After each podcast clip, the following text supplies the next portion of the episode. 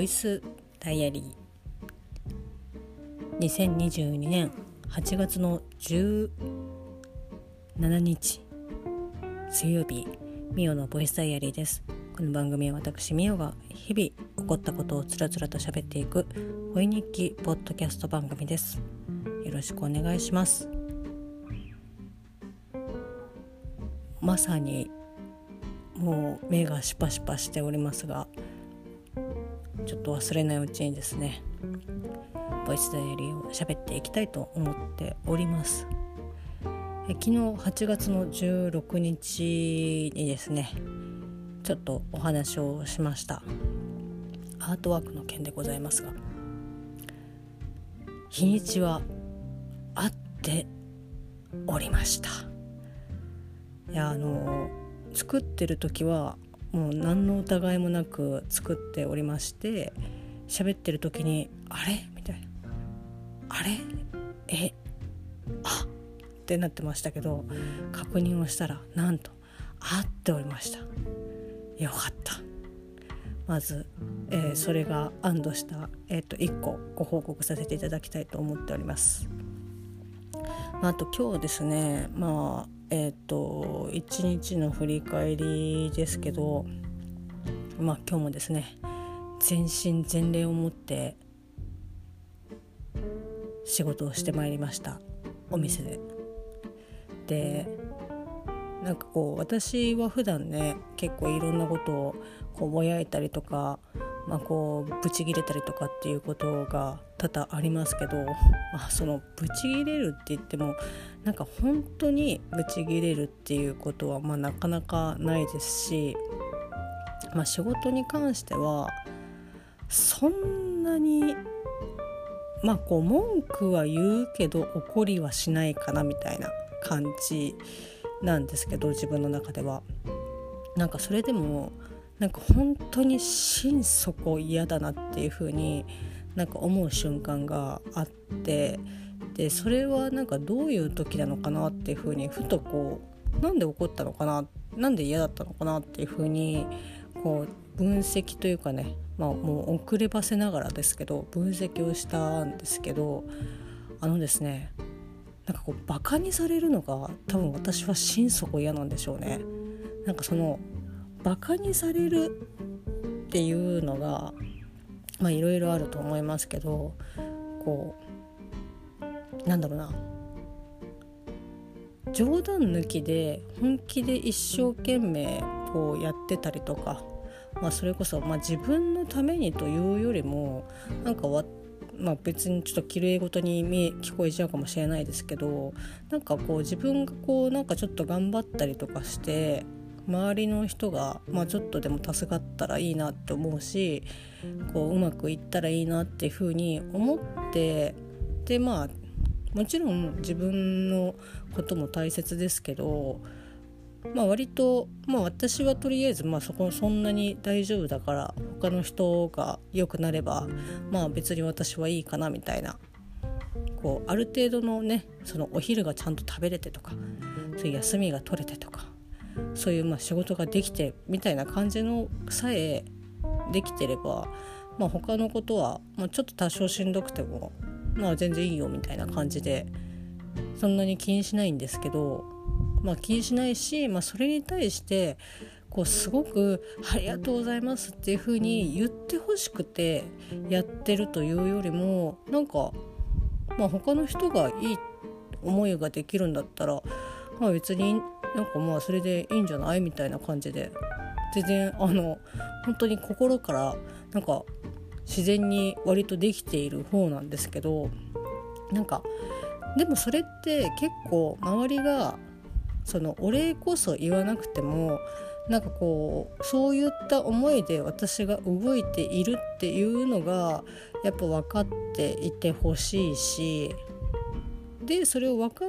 ってるから分かってくれているからこそ相手が出る行動に対して、まあ、私も嬉しかったりとかあ助かったなって思うしなんか本当にお互いあっての、まあ、生活だったりとか、まあ、仕事だったりとかするとは思うんですけどなんかでもそういった中でこう一生懸命こう自分なりになんかこう考えたりとかこうやったらいいかなとかっていうふうに考えてる時に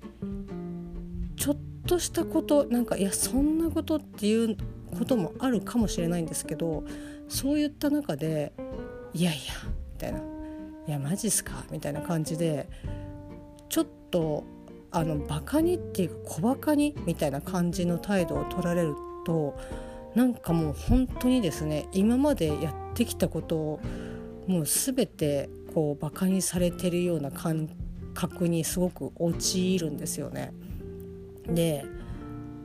なんかまあそれも言い方だとは思うんですけど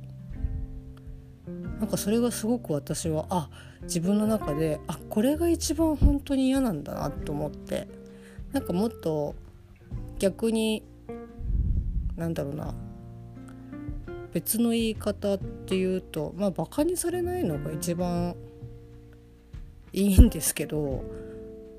やっぱりそのなんだろうなこう踏みいじられる感じがするんですよね。なのでなんかそういうことをされると本当に何て言うんですかね腹の底から、えーと、怒りが湧いてくるとかなんかこう文句とか愚痴とかじゃなくてもうなんか怒りなんですよね。まあ、ただその怒りとかも一応やっぱこう まあ曲がりなりにも大人ですから、まあ、落としどころは自分で見つけますけどでも多分その瞬間っていうのはもう本当に心底腹が立つみたいな。すみません。感じかなっていうのを今日ちょっと自分で初めて分析をして初めてああ私はこういうことをされると嫌なんだなって。分かりました。ちょっと一つ学習知能がつきました。ありがとうございます。まあでも別にねだからといってずっと引きずるとかっていうことはもちろんないですけど、まあ、それが発見できたっていうだけでもまあ良かったかなって。多分逆にあれですよね。私はこういうことをされると本当に嫌なんでしないでもらえると助かりますみたいな感じで言える、まあ、なかなかそれそういうことをね言うのも難しいですけどでもまあねいろんなことでもそうですけど知ってるのと知らないのとじゃあやっぱ違うし、まあ、他人のことなんて100%分かることなんてもう絶対ないしあの分かんないことの方が多いですけど、まあ、そのうちの一つとして、まあ、自分のことも分かってるようで結構まあね分かんないこととかってまだまだいっぱいあるからなんかまあそういった意味では良、まあ、かったかなっていうふうにちょっと前向きに結構前向きに取れるかな。だから逆にそれが分かってれば自分で回避もできたりとかするので、まあ、もう本当に良かったなっていうふうに 思いました。はいまあそれでですねあとは今日はですね、まあ、私はそんなに多くないんですけどまああの多くないというか、まあ、その関西に、まあ、なかなかねやっぱりこう行く機会がないんですけど、まあ、たまたま地元地元が一緒っていうかこう地域が、えーと、一緒の子が関西、まあ、出身の子で、まあ、こっちに出てきててみたいな感じの子がいるんですけど、まあ、その子が、えー、お盆に、まあ、帰って実家帰ってで帰ってくる時になんかこう551買ってきますか？みたいな感じで。連絡くれて。でもう551なんてさまあねよく山手線で551を持っている方とか結構な確率で見てああ大阪行ってきたんだなっていうふうに 思っていいなと思いながら見てますけど、まあ、551をですね、まあ、買ってきてくれましてまあ覚えてる方はほとんどいらっしゃらないと思いますけど、まあ、猫田くんがですね551を買ってきてくれまして。猫田くん。買ってきてくれてでまあ久しぶりにですね、まあ、今日仕事帰りに、まあそのまあ、賞味期限もねそんなに長くないのであの今日早めにちょっとピックアップをさせてもらってっていうので、まあ、ちょっと話してみたいな感じで。なんか久しぶりに猫田くんにも会えてよかったなと思って。で帰ってきて、えーと、551をですねまあこうあれですよ。チンをして、まあ、もうちゃんとねあの箱に書いてある通りもう551が書いてあるこの手順で温めてねっていう方法で、まあ、又助君が温めてくれて、まあ、美味しくですね551を食べたんですけどちなみに又助君はですね551を知りませんでした。まあそういうもんなんかな。なんかあそうみたいな。そう LINE でなんかこう猫田くんが551お土産で買ってきてくれたから今日ちょっとそれピックアップして帰るねみたいなだ今日は551だよみたいな感じで LINE をしたんですけどあんまりなんか反応良くなくて「ああ分かりました」みたいな感じでなんか機嫌が悪いのかなと思って、まあ、帰ってきて問いただしたら「え551って何?」みたいな。なんかあの又助君はクレ556ぐらいの感覚で思ってたらしくてまさかねそれがあの551があの晩ご飯になるというかあの肉まんだと思ってなかったっていうことでまあそうなんですよ。まあ、知らないまあ私がねたまたまその関西まあ、ポッドキャストつながりですけど関西にまあ行くことがあったりとかっていうことで、まあ、551をね知ってるっていうだけなのかもしれないですけど、そんなことある？なんだろうな。まあその関東以外の人が崎陽軒知らないみたいな。まあ崎陽軒は横浜ですけどどうなんですかね。まあ別に知ってても知らなくてもどっちでもいいんですけど。まあ又助君はなんかま551デビューということでで551をねパッケージ見れば分かるよとかって言って見せたんですけどそれでもなんかピンときてませんでしたね ちょっとこれはねダゲな時間を、えっと、好きなものとしてはちょっとまあ教育をし直さなければいけないなというふうに強く思っております。まあ別に大丈夫だと思いますけどそこでですねで、まあ、午後一を今日晩ご飯で食べたんですけど、まあ、以前まあ、ちょっとね今、えっと、はあの名前出させていただきましたけど「だけな時間の」か結構前かな、まあ、ちょっとナンバリングが多すぎるので何とも言えないんですけど結構前になんかあの肉まんの話あ多分なんかコロッケにソースなんかつけますかつけませんかっていうやり取りがっていうなんかお話をなんかこうされててでそのくだりであの肉まんにからしをつけるかどうかあちゃうな。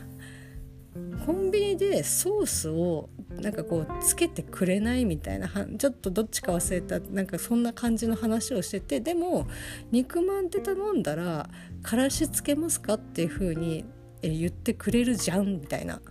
なのになんでソースはつけてくれないのっていう感じ。の内容だったと思うんですけど、まあ、ぜひですね皆さんあの「だけな時間プロ」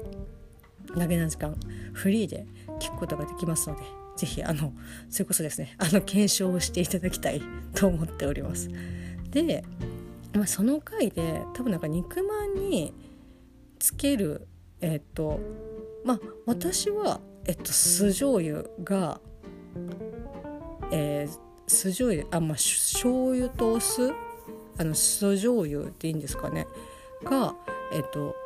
好きなんですけどっていうかそれ以外の食べ方ってあるのっていう ふうに思ってたんですけどなんかおかよさんというかおかよさんのご家庭ではソースをつけて食べるっていう風になんかおっしゃっててただでもそれに対して同じ関西出身というかね関西の、えー、と柴犬さんはえ？みたいな。あこれはあの関西で流行あのこう慣れ親しんでいるというわけではないんだなっていうふうにその時聞きながらちょっと思ってましたけど、まあ、なかなかねその回を聞いた後に試すこととかは、まあ、ちょっとタイミング的になくてあんまりなんかこう肉まんを買おうみたいな感じ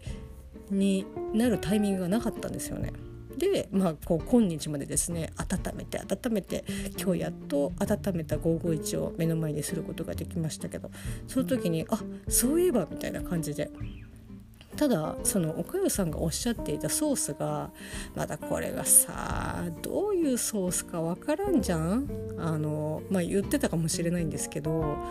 ウスターソースなのかまあねブルドックソースなのかブルドックソースは関西にもあるよねブルドックソースなのかえっとまあこれ、まあ、多分ないとあまあありえないと思いますけどおたふくソースなのか以前あの猫田くんとお好み焼きをですね食べに行った時になんかこうソースの話をしたらすごく熱く語ってましたね。なんかこうお好み焼きの時にウスターソースを出したらなんかすごくブチギレるみたいなブチギレるというかあそれはもうないですねみたいな感じで言ってましたけどあそうなんだって。まあ関東の人でももちろんねあのお好み焼きにはおたふくソースがいいっていう風にまあこうおっしゃる方もねいっぱいいらっしゃると思いますけどまあ何ですかね、まあ、最悪ブルドッグでもよくないかなっていう風にちょっと思っている。られるな。でちょっとどのソースか。岡谷さんがね肉まんソースどういうタイプのものをかけてらっしゃったかはちょっと思い出せなかったんですけど、まあ、我が家にはですね、まあ、ソースがウスターソースしかなかったので、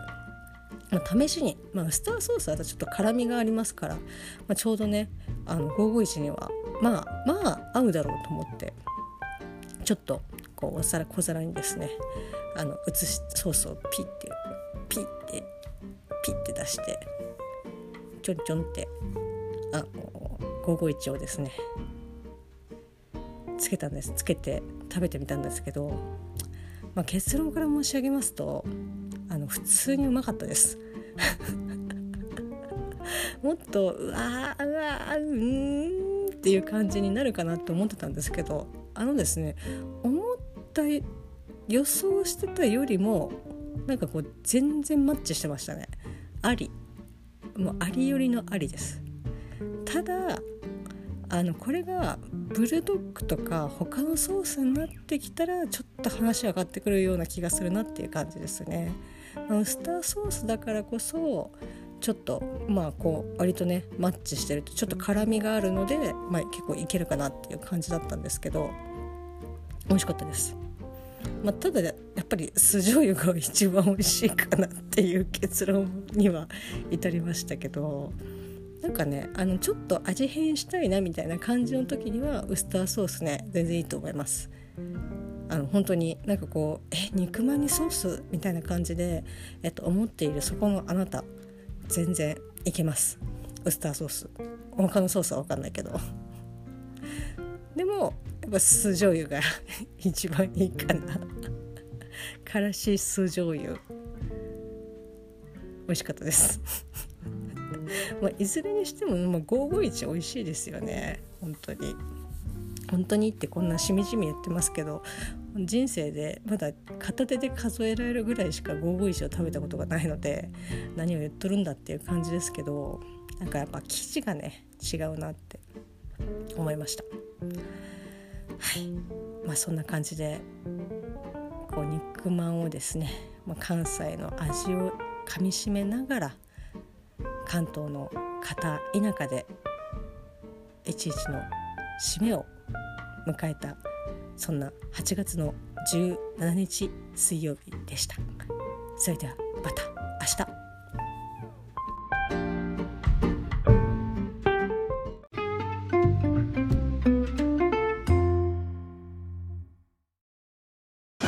ジャックインレーベル。